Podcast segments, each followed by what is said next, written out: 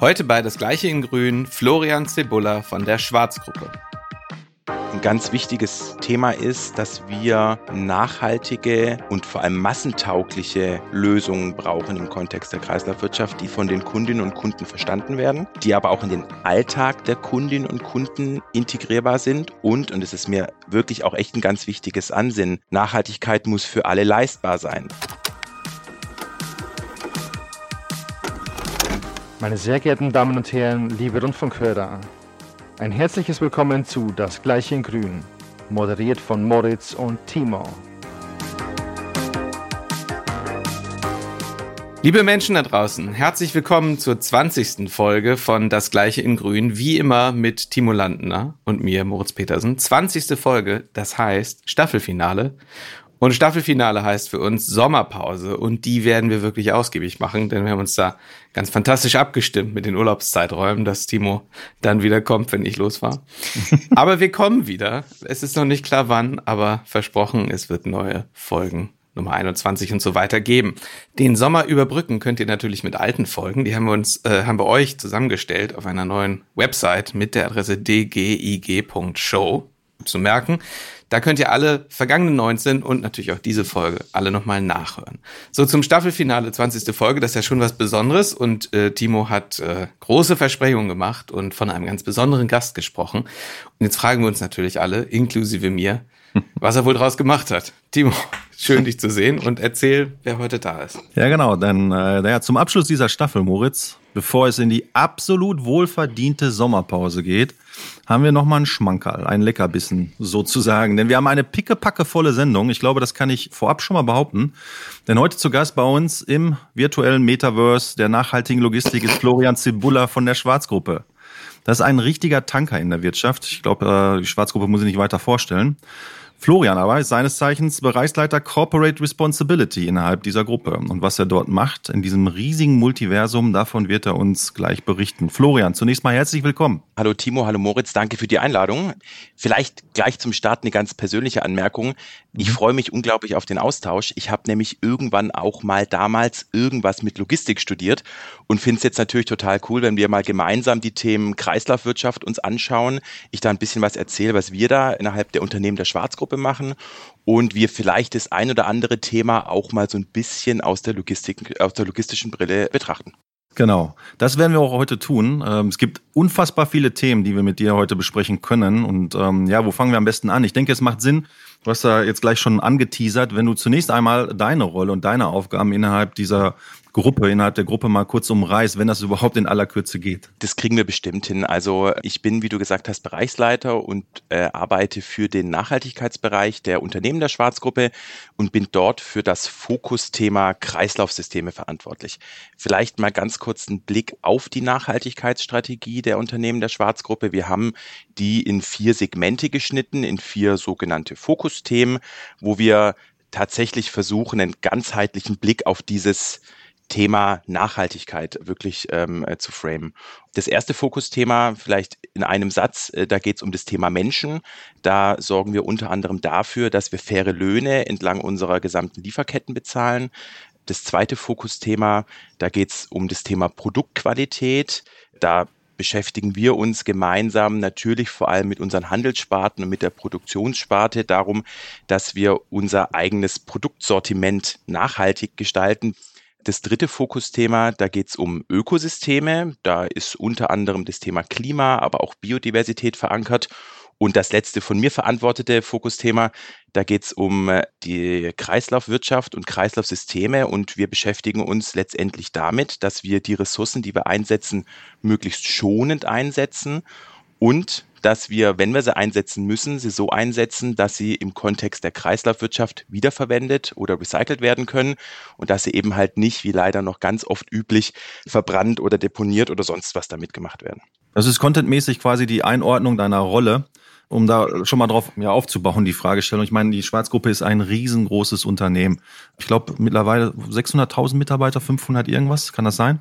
Mhm, circa, ja. 575.000. Das ist schon eine Menge. Und über all diese gesamte Gruppe, ähm, das Thema Nachhaltigkeit jetzt äh, in deinem Bereich, Kreislauffähigkeit, Kreislaufwirtschaft, was auch immer, über diese Gruppe zu bespielen. Kannst du uns einen Einblick geben, wie, wie das koordiniert wird in so einer großen Gruppe? Das ist ja nicht mhm. nur äh, die unterschiedlichen Unternehmen in der Gruppe, sondern es ist auch die Regionalität. Ähm, ihr seid ähm, weltweit unterwegs. Ähm, das ist schon eine große Aufgabe. Absolut. Also ich würde vielleicht nochmal ganz kurz die Unternehmen der Schwarzgruppe nochmal ganz kurz vorstellen, weil ich glaube, dass es auch mhm. vielleicht den ein oder anderen Zuhörenden nicht so ganz präsent ist. Also was klar ist, jeder kennt natürlich die großen Handels, äh, Handelsunternehmen Lidl und Kaufland. Da sind wir tatsächlich der größte Lebensmitteleinzelhändler Europas und ich habe es heute Morgen mir nochmal raussuchen lassen das finde ich eine ganz faszinierende Zahl. Ich gucke jetzt aber mal auf meinen äh, Spickzettel. Wir haben mit den Handelssparten circa 6,8 Milliarden stationäre Kundenkontakte. Und das ist halt schon echt eine coole Nummer, weil das heißt, wir erreichen eine unglaublich große und relevante Anzahl an Menschen in Europa. Wir haben aber jetzt nicht nur die, äh, die Handelssparten, Lidl und Kaufland, wir haben auch eine Produktionssparte, die sogenannte Schwarzproduktion. Und die produzieren einen ganz großen Anteil an Eigenmarken, die wir selbst benötigen, um sie dann wiederum unseren Kundinnen und Kunden äh, zu verkaufen. Das beginnt von unseren äh, Mineralwassern, äh, die wir produzieren, Schokolade, Kaffee, Eis, Nudeln äh, und ähnliches. Und noch relativ neu in der Familie der Schwarzgruppe ist unsere Umweltsparte, die PreZero. Das war auch tatsächlich der Bereich, wo ich damals angefangen habe. Und die PreZero, die hat schon immer sich um das Thema Abfall und Entsorgungsmanagement innerhalb der Schwarzgruppe gekümmert. Also vor allem natürlich für die Handelshäuser Lidl und Kaufland, später dann natürlich auch für die Schwarzproduktion.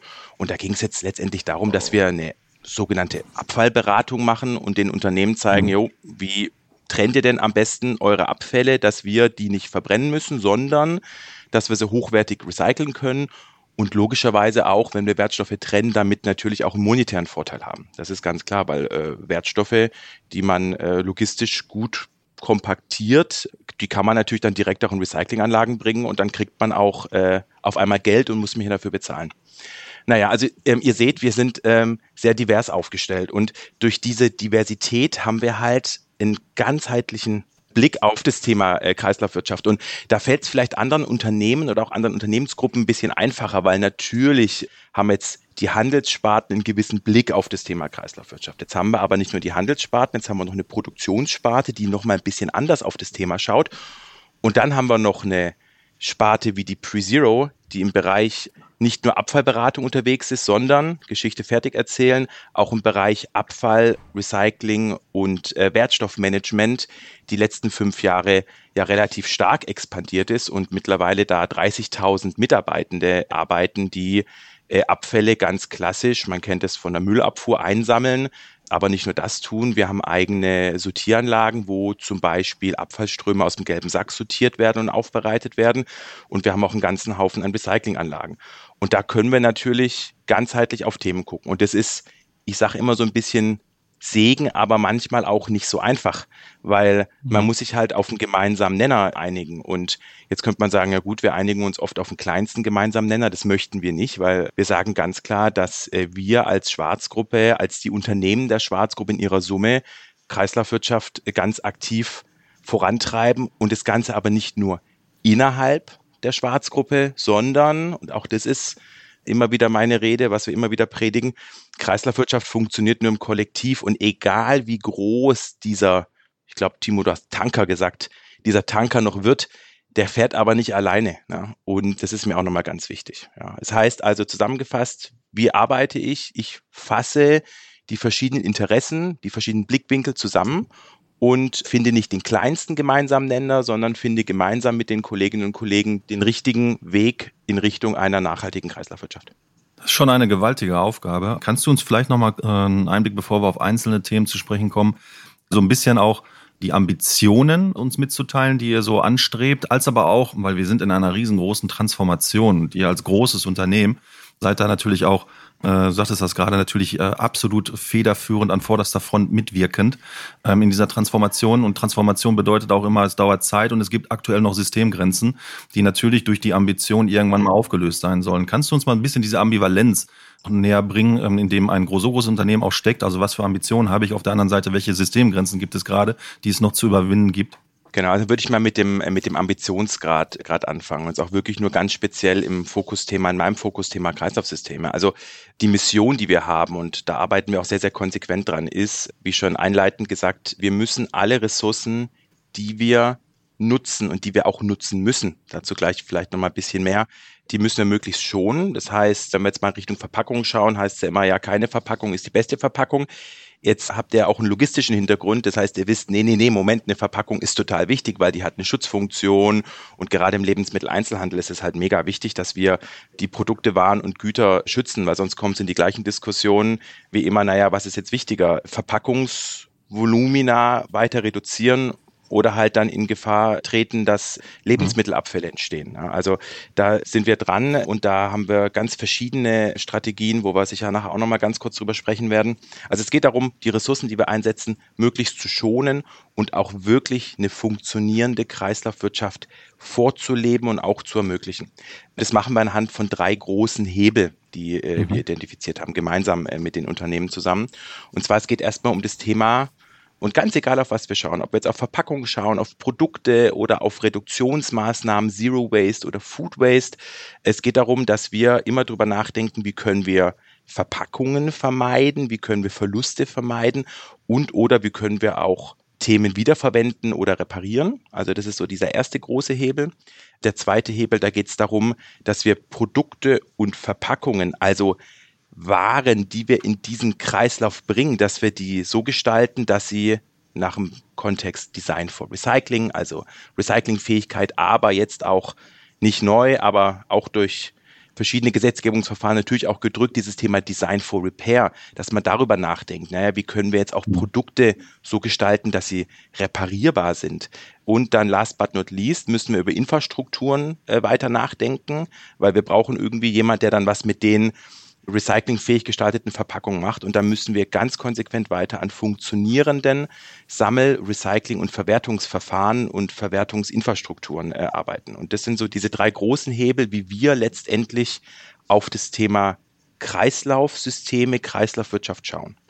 Das vielleicht mal kurz äh, zur Einordnung. Jetzt hattest du gesagt, mhm. was sind Grenzen? Ja gut, es gibt natürlich Grenzen äh, und wir könnten jetzt bei diesem Verpackungsbeispiel bleiben, aber wie schon erwähnt, wir müssen also Ressourcen ganz verhindern oder äh, gar nicht mehr nutzen geht nicht, weil wir ein, vor allem ein Handelsunternehmensverbund sind mit äh, Kaufland und Lidl.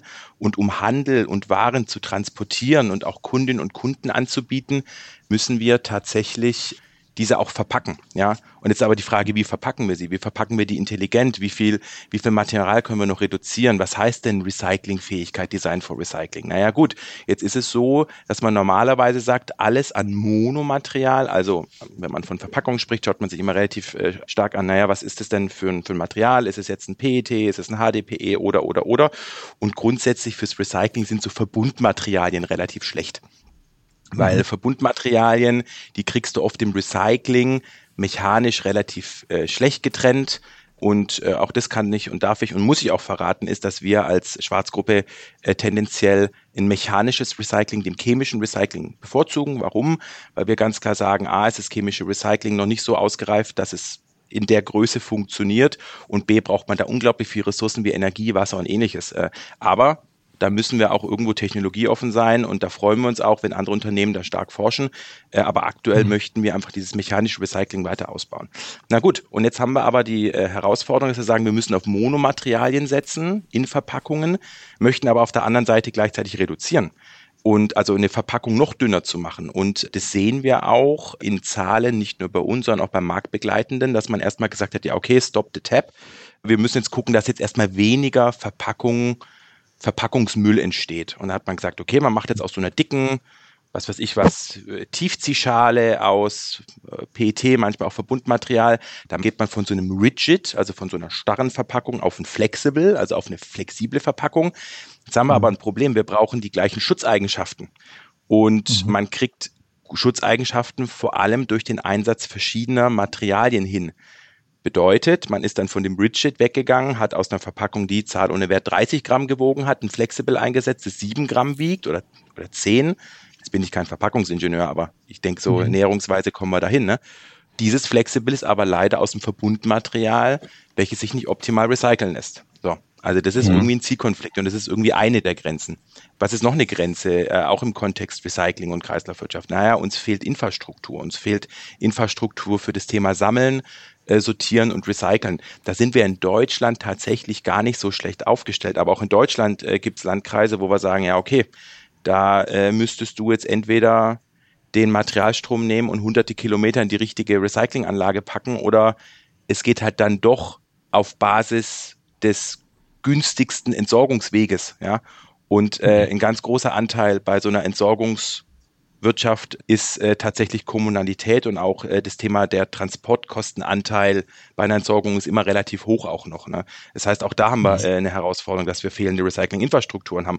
Und das nicht nur in Deutschland, wenn wir jetzt mal in Richtung der anderen europäischen Länder gehen. Und äh, die Schwarzgruppe ist eigentlich äh, mit den Unternehmen in fast jedem europäischen Land aktiv und da haben wir, wenn wir jetzt in Richtung Osteuropa, aber auch in Richtung Südeuropa schauen, ganz andere Herausforderungen. Ja. Und jetzt denken wir noch nicht mal über Mehrweg nach. Also wir denken jetzt über die Verwertung von Einwegverpackungen nach. Ja. Ich mhm. glaube, ein ganz wichtiges Thema ist, dass wir nachhaltige und vor allem massentaugliche Lösungen brauchen im Kontext der Kreislaufwirtschaft, die zum einen von den Kundinnen und Kunden verstanden werden, und die aber auch in den Alltag der Kundinnen und Kunden integrierbar sind und, und es ist mir wirklich auch echt ein ganz wichtiges Ansinnen, Nachhaltigkeit muss für alle leistbar sein und auch für alle bezahlbar sein. Und das ist tatsächlich ein ganz großer Auftrag, den wir als Unternehmensverbund Schwarz auch haben, weil wir müssen tatsächlich ein, und ich erinnere an die 6,8 Milliarden stationäre Kundenkontakte, wir müssen unsere Kundinnen und Kunden mit hochwertigen Produkten, Waren, Gütern und Lebensmitteln versorgen und das zu einem moderaten und guten Preis. Ich würde gern einmal noch kurz zurückkommen zu Pre-Zero und die Idee dieser vertikalen Integration. Die Vorteile, so wie du es erklärst, sind ja sehr, sehr einleuchtend. Ihr stellt selbst her, ihr sammelt selbst ein, ihr verwendet es selbst wieder. Wisst also, habt eine vollständige Informationstransparenz, wisst, was da drin ist, was da nicht drin ist äh, und so weiter. Das könnt ihr natürlich darum gut machen, weil ihr für euch selbst sehr groß seid. Ist das denn zwingend erforderlich für eine, oder aus deiner Sicht ähm, über, über jetzt den Unternehmenskontext hinaus, ist es zwingend erforderlich, so eine vertikale Integration und volle Kontrolle? Oder wie kann ich das machen, wenn ich ein mhm. kleinerer Player bin, der vielleicht nicht sagt, okay, ich mache es einfach selbst? Also ich meine, beim Thema vertikale Integration geht es erstmal um das Thema Versorgungssicherheit. Das ist einfach so. Also wir ich glaube, über zusammengebrochene Lieferketten und Co. hattet ihr bestimmt schon die ein oder anderen äh, Sprecher hier bei euch. Aber es ist tatsächlich so, wir sehen, dass wir gerade in Europa eine Herausforderung haben, dass wir äh, Ressourcenknappheit haben. Das sieht man auch auf Basis von verschiedenen Gesetzgebungsverfahren, die national wie international laufen, wo man ganz gesagt, wir müssen Ressourcen einfach sichern und wir müssen Ressourcen schonen. Und deswegen investieren wir auch in so eine vertikale Integration. Und das ist total intelligent, weil wir tatsächlich von der Produktion über den Handel bis hin zur Entsorgung und dem Recycling tatsächlich einen ganz großen Teil der Wertschöpfungskette innerhalb der eigenen Unternehmensgruppe haben. Aber wie mhm. ich schon vorhin gesagt habe, ist das nicht eine in sich, es ist kein in sich geschlossenes System und es kann auch gar nicht funktionieren, weil wir brauchen da einen ganzheitlichen Ansatz und wir brauchen da auch andere Spieler mit in dem Spiel. Die Herausforderung ist jedoch, dass der klassische Lebensmitteleinzelhandel im operativen Geschäft meistens noch nicht so eng zusammenarbeitet. Man tauscht sich in der Branche über eine gut organisierte Verbandsarbeit aus oder tauscht sich regelmäßig auch mit NGOs wie zum Beispiel der Ellen MacArthur Foundation aus. Aber im klassischen operativen Tagesgeschäft hat man meistens nur sehr wenige Berührungspunkte. Im Gegensatz dazu, und das finde ich super spannend, ist es in der Entsorgungswirtschaft absolut üblich, auch zwischen Marktbegleitern sehr eng zusammenzuarbeiten. Das liegt zum Beispiel daran, dass oft ganze Landkreise mit großen Transportstrecken entsorgt werden und auch wieder der Blick in Richtung Logistik. Gerade Transporte machen natürlich meistens einen sehr wesentlichen Teil der Kosten für die Entsorgung aus und ähm, Daher ist es auch wirklich üblich, kleinere und mittlere Marktbegleiter mit Standortvorteilen bei größeren Aufträgen eng mit einzubinden. Und nochmal zu deiner Frage zurück. Natürlich eine vertikale mhm. Integration hilft natürlich, Sachen schneller zu verstehen, natürlich auch einen gewissen Zugriff auf Wertstoffressourcen, aber auch da, also auch die Die Schwarzgruppe hat endliche Bedarfe und mit der PreZero sind wir mittlerweile unter den Top 10 der größten Umweltdienstleister der Welt mit über 30.000 Mitarbeitenden. Also wir können gar nicht nur 30.000 Mitarbeitende beschäftigen, um jetzt die Wertstoffe und Abfälle der, äh, der Schwarzgruppe zu, zu recyceln und zu entsorgen. Das, das geht gar nicht. Also der größte Teil, und auch das darf ich verraten, der Kundinnen und Kunden unserer PreZero sind nicht Unternehmen der Schwarzgruppe, sondern sind tatsächlich externe Unternehmen, und mhm. natürlich auch viel Entsorgungswirtschaft im kommunalen Bereich. Also viele Bürgerinnen und Bürger werden auch von der PreZero entsorgt. Tatsächlich ist das erste Mal, dass ich von dem Unternehmen gehört habe, äh, als ich den Namen PreZero auf der, äh, glaube ich, gelben Tonne meiner Schwiegereltern ge gelesen habe. Mhm. Mhm. Auch wenn PreZero vielleicht noch nicht ganz so viele Leute gehört haben, gibt es jetzt ein Projekt, das ihr in den vergangenen Wochen, Monaten quasi gelauncht habt und sehr aktiv beworben habt, nämlich die Kreislaufflasche. Magst du uns da einfach ein bisschen was zu erzählen, warum ihr das macht und wie das funktioniert? Absolut sehr gerne. Also bei der Lidl-Kampagne rund um die Kreislaufflasche ging es tatsächlich erstmal um eine Aufklärung. Und zwar Lidl Deutschland wollte gemeinsam mit der Schwarzproduktion, unserem internen Produktionsunternehmen, wo die Flasche recycelt und wieder hergestellt wird und dann befüllt wird, aufzeigen, dass auch eine Einwegflasche aus Plastik ja tatsächlich eine der ökologischsten Varianten ist und eine absolute Alternative ist zu einem bestehenden Mehrwegsystem. Das hat schon für Resonanz gesorgt, ist klar, das hat man auch gesehen in den verschiedenen Medien, wie das bespielt wurde.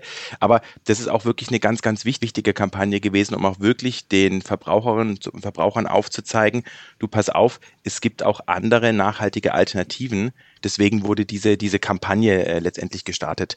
Jetzt kann ich gerne, wenn es euch interessiert, mal den grundsätzlichen holistischen Ablauf mal erzählen, wie, wie sowas funktioniert. Äh, gerne auch, ich versuche jetzt auch so ein bisschen mit der Logistik mal schauen, was ich noch aus dem Studium alles von früher weiß. Also letztendlich, äh, ja, also ein bisschen was her, aber. Das ist keine Klassenarbeit, Florian. Ja, ja, verstanden. keine Note jetzt im An. Ja, ich hätte aber schon gerne am Ende eine Note. Mal gucken, ob wir, ob wir uns ja. gegenseitig eine aussprechen wollen. Ja. Ähm, also äh, beginnen wir einfach mal bei der Rückgabe der äh, benutzten äh, Einwegflasche aus PT die Verbraucherinnen und Verbraucher, mhm. Unsere Kundinnen und Kunden, die geben diese bestmöglich an einer Lidl oder einer Kauflandfiliale ab. Dort wird es dann über einen Rücknahmeautomat angenommen. Das, der Barcode wird gescannt und dann wird auch gleich schon, dann weiß auch schon das System ja, okay, alles klar, das ist jetzt eine Flasche, die besteht aus PET und die hat die Farbe grün, blau, weiß oder whatever. Danach passiert Folgendes. Danach wird dann die Flasche das erste Mal kompaktiert, also zusammengepresst. Das ist ja auch ganz wichtig, weil wir möchten ja eine möglichst hohe Wertdichte haben und äh, wir möchten wenig Luft in der Gegend rumtransportieren. Das heißt, das ist dann genau dieses Geräusch, was man dann immer hört, wenn es dann so, so knarscht bei der Rückgabe. Das ist vielleicht euch schon mal aufgefallen. Danach wird es dann separiert in verschiedene Farbströme, wird dann, und das machen wir sehr, sehr konsequent, zum Beispiel in den deutschen Märkten bei Kaufland, dann werden diese kompaktierten PT-Flaschen schon in der Filiale in Ballen gepresst, in Wertstoffballen. Das heißt, wir haben da so eine, ich verwechsel immer vertikal horizontal, eine Vertikalpresse, so eine Schrankballenpresse, wo dann diese kompaktierten Flaschen, die werden dann da reingekippt und werden dann gleich zu Ballen, also zu Würfeln gepresst.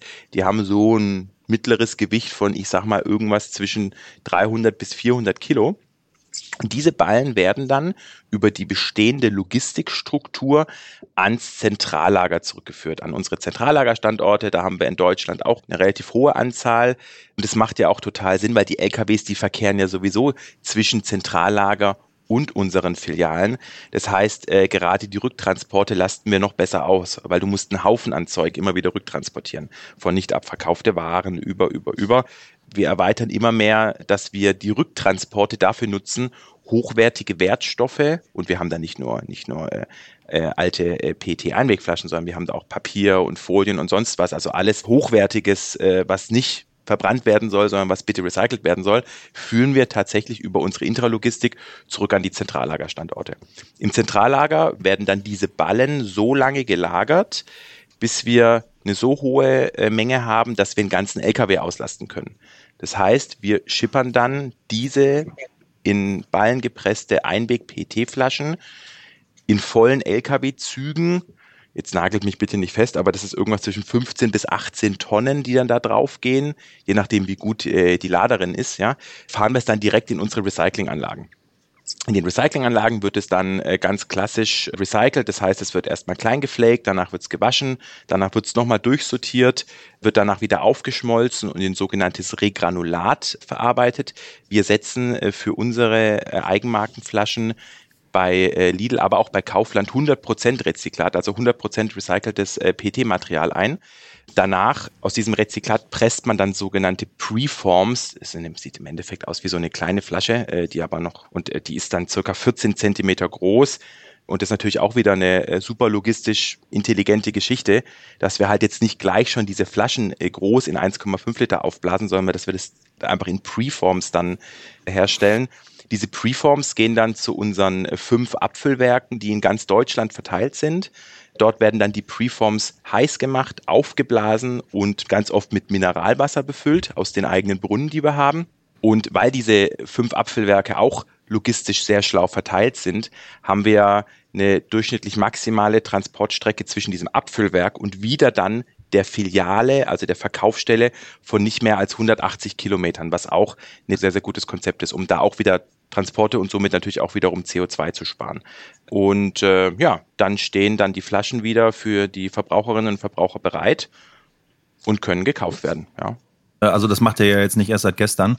Das macht ihr ja auch schon äh, ein paar Monate, ein paar Jahre. Ich weiß gar nicht, wann du jetzt genau gestartet hast. Seit 2010, aber also letztendlich das Einwegpfandsystem mhm. wurde vor knapp 20 Jahren oder was eingeführt.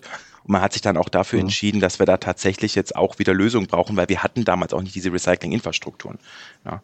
Also seit 2010 hat man das konsequent ausgebaut, ja. Und das, was du jetzt gerade beschrieben hast, ist europaweit aktiv, äh, das gesamte Kreislaufsystem oder erstmal nur auf den Dachraum oder Deutschland? Genau, das ist äh, vor allem in Deutschland äh, aktiv, weil äh, wir haben ein ganz großes Thema äh, beim Thema Einweg. Und zwar, wir brauchen Einwegpfandsysteme, damit wir hochwertiges Recycling äh, machen können.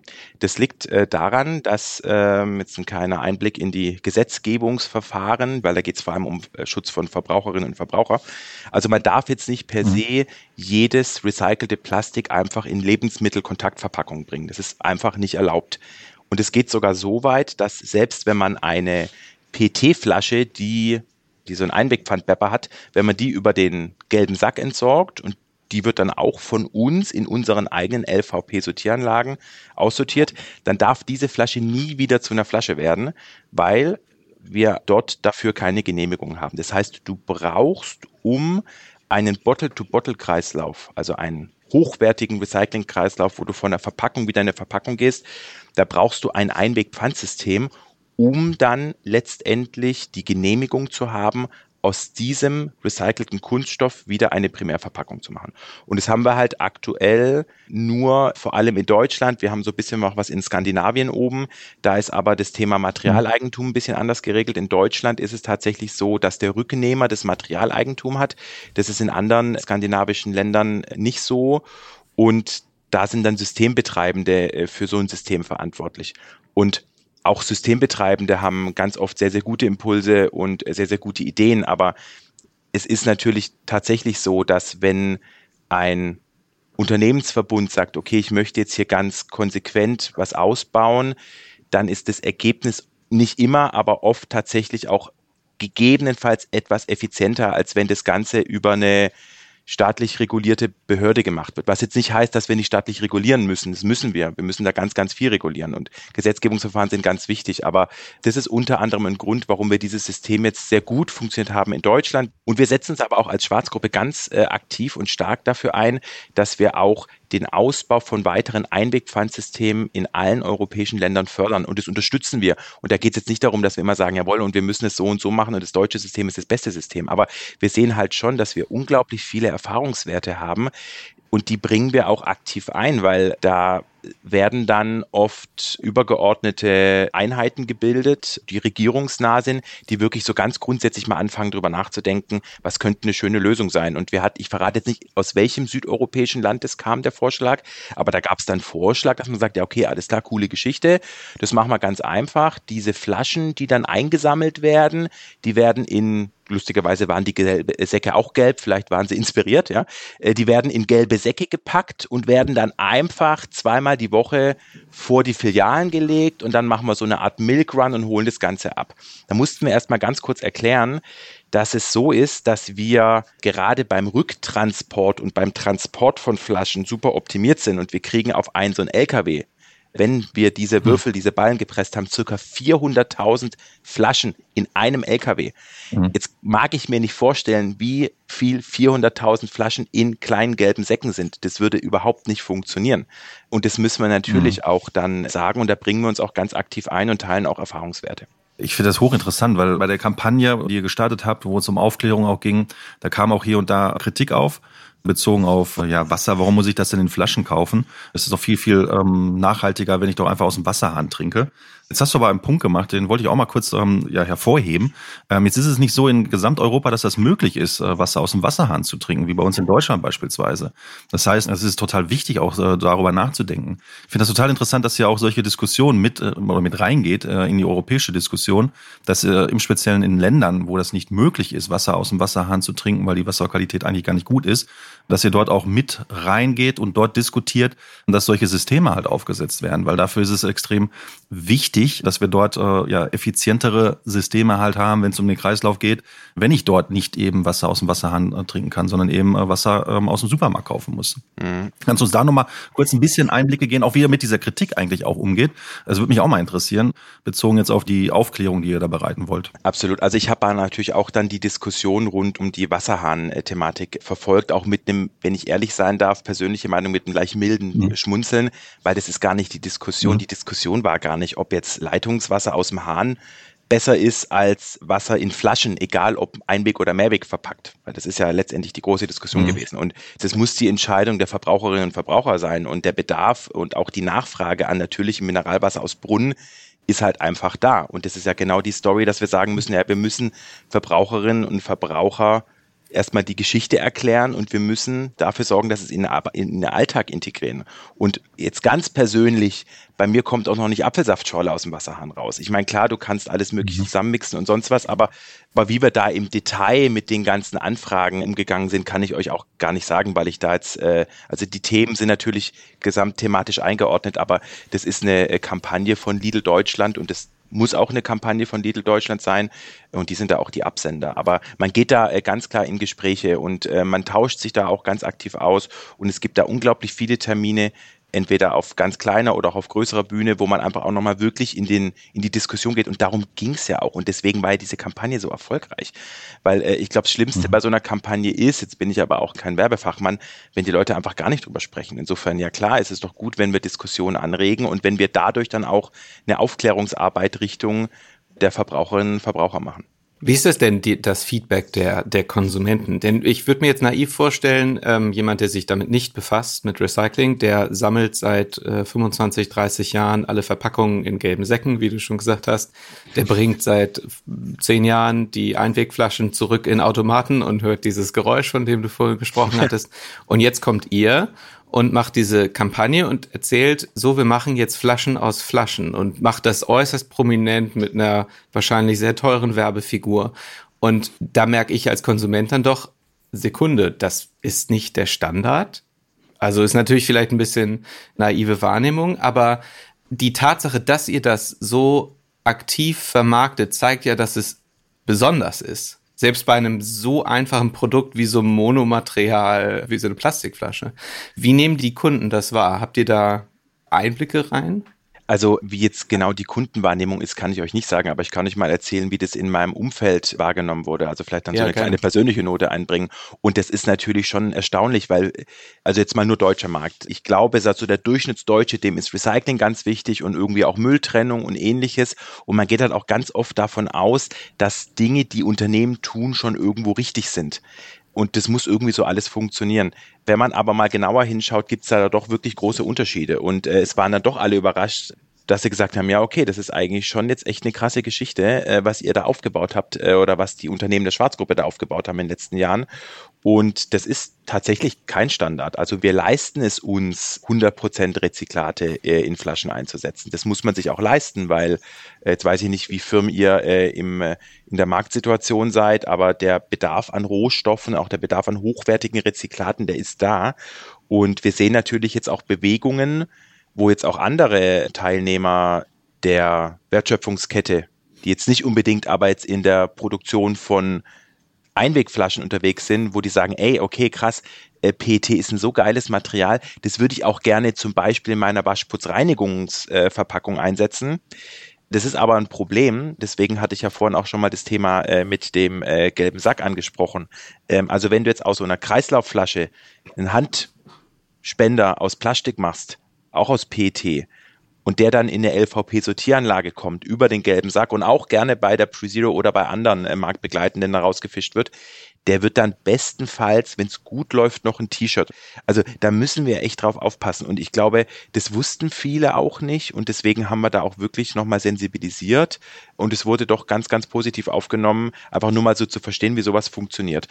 Was kann man denn aus dem Projekt, was für sich genommen bestimmt eine große Herausforderung ist, in einer Situation, in der ihr gute Voraussetzungen habt, weil ihr den Materialfluss zu großen Teilen kontrolliert, mit Ausnahme des Moments, wo die Flasche irgend bei mir auf dem Schreibtisch steht oder so, bis ich sie wieder zurückbringe.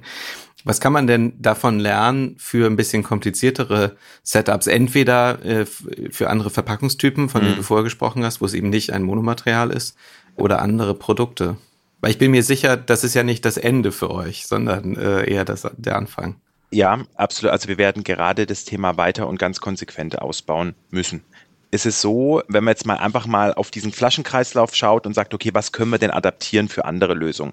Also grundsätzlich ist, ist es wichtig, dass Wertstoffe bereits an der Anfallsstelle, wo dann diese Abfälle, die potenziell entstehen, dass die wirklich richtig und sortenrein getrennt werden und auch richtig gesammelt werden. Am besten so gesammelt werden, dass wir sie wieder in höchstwertige Anwendung einbringen können. Wieder hier Stichwort Flasche zu Flasche. Das ist ganz, ganz, ganz wichtig. Auch da denkt man ganz äh, stark drüber nach, ob man nicht auch nochmal, was weiß ich was, zum Beispiel Infrastrukturen, die wir haben im Bereich Filialen und Märkte dafür nutzen könnten, auch nochmal Wertstoffe einzusammeln. Ist in Deutschland, kann ich aber schon gleich sagen, nicht so einfach. Warum? Weil es halt kommunal geregelt ist und auch okay. Ja, also die Kommunen haben die Hoheit über die kommunalen Abfallströme und wir haben auch schon ein gut funktionierendes System. Das sind die dualen Systeme mit den, mit den gelben Säcken. Aber auch da ist es halt ganz wichtig, dass wir dann weiter investieren in, wenn es jetzt nicht schon bei der Anfallstelle gut getrennt wird, in die richtigen Sortieranlagen, dass wir dann auch diese Abfallströme, diese gelben Säcke, gelbe Tonnen, da gibt's ja alles Mögliche. Äh, übrigens äh, in Schwaberländle, wo wir unterwegs sind im Landkreis, gibt's noch Wertstoffhöfe. Ja, falls ihr das nicht wisst, also da geht man dann mhm. samstags auf den Wertstoffhof, meistens zwischen 11 und 13 Uhr und steht in einer Schlange und sortiert dann in 20 verschiedene Fraktionen. Und auch da möchte ich nochmal kurz die Frage stellen, es gibt möglicherweise auch Menschen, die sagen, das ist mir jetzt alles viel zu doof, ich klopfe alles in die schwarze Tonne. Also auch da sieht man, wie absurd das ganze Thema eigentlich ist. Ne? Also das hat mit einer funktionierenden Kreislaufwirtschaft nichts zu tun, weil jetzt hier wieder eine ganz große Kernmessage heute bei der Aufnahme ist doch auch ganz klar, dass wir sagen, es muss in den Alltag der Kundinnen und Kunden integriert werden und es ist halt nicht mehr zeitgemäß, am Samstag am besten noch in der schwäbischen Kittelschürz am Recyclinghof in der Schlange zu stehen. Genau, also deswegen Wertstoffe und Res Wertstoffe als Ressourcen sehen und äh, direkt an, am Ort, wo eine potenzielle Abfalleigenschaft entsteht, so separieren, dass es kein Abfall ist, sondern Wertstoffe. Dann müssen wir äh, bestehende Logistikkonzepte einbinden und dann kommen wir vielleicht doch nochmal irgendwie zu unseren Filialstrukturen. Wir haben äh, knapp 14.000 Filialen in ganz Europa. Ich weiß gar nicht, wie viele hunderte Logistikzentren wir haben. Äh, das haben andere auch. Und wir müssen da jetzt mhm. einfach kooperieren. Wir müssen da zusammenarbeiten. Also Kreislaufwirtschaft kann keine Insellösung sein. Es wird nicht funktionieren, egal wie groß wir werden. Und auch wenn wir irgendwann 30.000 Filialen haben und, und es wird nicht funktionieren. Wir müssen uns bereit aufstellen, wir müssen kooperieren und wir müssen auch gerade Logistik und Rückführungsstrukturen nochmal neu überdenken oder vielleicht auch nochmal das nutzen, was wir schon haben. Und dann ist es auch nochmal ganz wichtig, dass wir verstehen, dass Abfälle Wertstoffe sind und dass das wichtige Ressourcen sind. Und äh, Moritz, du hast vorhin gefragt, was so diese Resonanz auch aus dem Kundenkreis war. Das ist mir jetzt gerade auch nochmal jetzt äh, eingefallen, wo ich gerade drüber spreche. Also viele Kundinnen und Kunden haben jetzt verstanden, okay, krass, das ist jetzt kein Abfallprodukt, das ist jetzt wirklich eine wichtige, wertige Ressource, die so wertig ist, dass Lidl Deutschland tatsächlich hier so eine große Kampagne dazu startet, um da auch mal aufzuklären. Ja, das ist so. Und dann auch abschließend zu dem Thema dann, zumindest von meiner Meinung her, wie schon erwähnt, Verbraucherinnen und Verbraucher, die müssen die Systeme verstehen, die müssen den Alltag integrieren können und wir müssen echt aufpassen, dass sich Nachhaltigkeit alle leisten können und nicht nur privilegierte äh, Schichten. Lass uns doch gegen Ende vielleicht noch ein, also wir haben eine lange Liste von Themen, die wir potenziell mit dir besprechen wollen, aber ein Thema, was Timo und mich auch sehr interessiert, wo ihr, was für euch sicher auch eine große Rolle spielt, ist Food Waste. Also ein harter Schwenk von der Verpackung ja. zu dem, was drin ist. Food Waste, und die Zahl habe ich von Timo mal gelernt und verwende sie seitdem, wenn du die Produktionsemissionen nur des Food Waste global zusammenlegst, ist das ungefähr so die Größe von den Emissionen von Indien, also ein riesiger Berg mhm. und ein ganz offensichtlicher Hebel da anzusetzen, aber aus vielen Gründen ja nicht ganz so einfach. Und das passiert auf dem Feld, das passiert in der Supermarktfiliale im Regal, das äh, passiert bei uns als Konsument, Konsumentin im Kühlschrank. Was kann man denn als sehr großer Händler, der ihr seid, Einzelhändler, dagegen tun? Oder was für Maßnahmen habt ihr herausgefunden, sind effektiv, um das so ein bisschen einzudämmen? Die Vermeidung von Lebensmittelabfällen ist tatsächlich so alt wie der Lebensmitteleinzelhandel selbst, denn es ist klar, wir möchten natürlich nichts verschwenden, sondern wir möchten Ware verkaufen. Und äh, daher ist es auch überhaupt nicht verwunderlich, dass der Lebensmitteleinzelhandel in Deutschland für lediglich sieben Prozent des Lebensmittelabfalls verantwortlich ist. Der größte Teil, also knapp 60 Prozent, entsteht leider bei den Verbraucherinnen und Verbrauchern selbst. Und das ist auch eine wahnsinnige Zahl. Insgesamt werden in Deutschland jedes Jahr circa 11 Millionen Tonnen Lebensmittel entsorgt. Und äh, Moritz, ich gebe dir total recht, wir dürfen bei den ganzen Diskussionen rund um Verpackungen, Einweg, Mehrweg, den Gesamt-CO2-Fußabdruck nicht aus den Augen verlieren.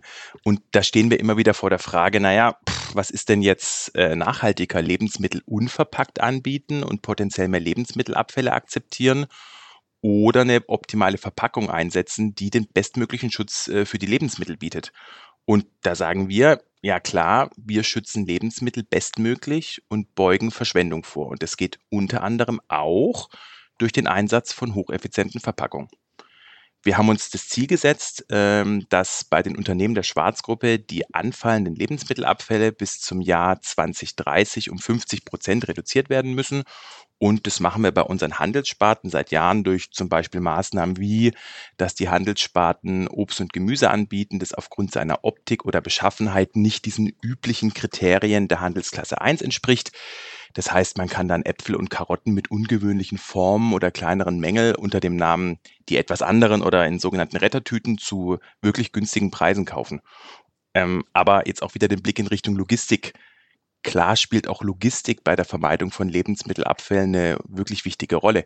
Ähm, und deswegen setzen Lidl und Kaufland äh, Warenwirtschaftssysteme ein, die unter anderem Wetterprognosen und Feiertage berücksichtigen, um damit dann Absatzmengen möglichst genau vorherzusagen. Und das ist vor allem auch bei leicht verderblichen Waren wichtig, wie zum Beispiel Obst und Gemüse.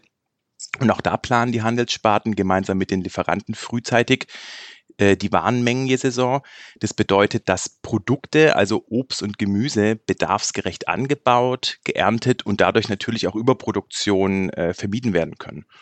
Und ähm, was auch ganz wichtig ist, äh, ist das Thema Mindesthaltbarkeitsdatum. Und da prüfen unsere Kolleginnen und Kollegen täglich äh, die Haltbarkeit der Lebensmittel. Ähm, du sagst, man bereicht äh, Vorerreichen von dem MHD frühzeitig die Waren preisreduzieren und verkaufen kann.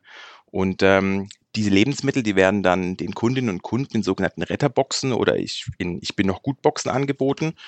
Und ähm, ja, das ist tatsächlich auch ein wichtiges Thema, dass man da dann auch wirklich frühzeitig dafür sorgt, dass Lebensmittel nicht weggeschmissen werden. Aber was mir nochmal ganz wichtig ist äh, zu sagen, ist, dass wirklich ein Großteil der Lebensmittel, die fallen bei uns an, bei den Verbraucherinnen und Verbrauchern. Und äh, wir müssen da einfach weiter aufklären, sensibilisieren und wieder lernen, den eigenen Sinnen zu vertrauen.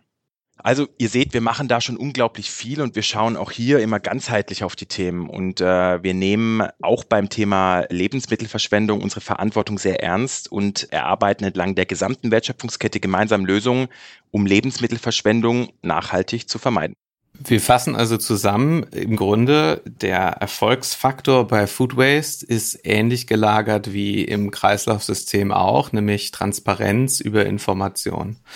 Über äh, Standorte, Materialströme, Bedarfe, MHD und so weiter, damit du einfach bestmöglich das System, das besteht, tweaken und steuern kannst, damit ähm, viel Kreis im Kreis fährt oder möglichst wenig den Kreis äh, verlässt äh, und als Abfall endet. Sehr gut. Nur so, jetzt, äh, Florian, du sitzt an einem dermaßen großen Hebel in einem dermaßen großen Unternehmen, dass wir auf gar keinen Fall jetzt mehr deiner Zeit äh, in Anspruch nehmen wollen, sondern dich lieber den Hebel ziehen lassen. Das war sehr spannend. Ganz lieben Dank für deine Bereitschaft und deine Zeit hier, uns ein paar Einblicke zu geben. Und für äh, Timo und mich bleibt dann zum Abschluss noch zu sagen, dass wir uns auch ganz herzlich bedanken, natürlich bei allen Gästen der letzten zehn Folgen, aber vor allen Dingen bei allen treuen Zuhörenden. Und das muss man auch mal sagen. Wir hätten anfangs nicht gedacht, dass es dann doch so viele Leute sind, die Lust haben, alle 14 Tage sich mit Nachhaltigkeit und Logistik zu befassen. Wir sind extrem begeistert und deswegen ist es auch ein Versprechen, dass wir uns nach dem Sommer wiederhören noch nachhaltiger, noch spannender und äh, mit noch besserer Tonqualität. Schauen wir mal.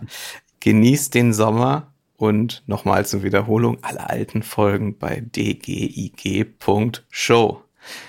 Danke und wir sehen uns bald. Ciao. Vielen Dank, Florian, und auch an, von meiner Seite an den Zuhörenden. Einen schönen Sommer euch.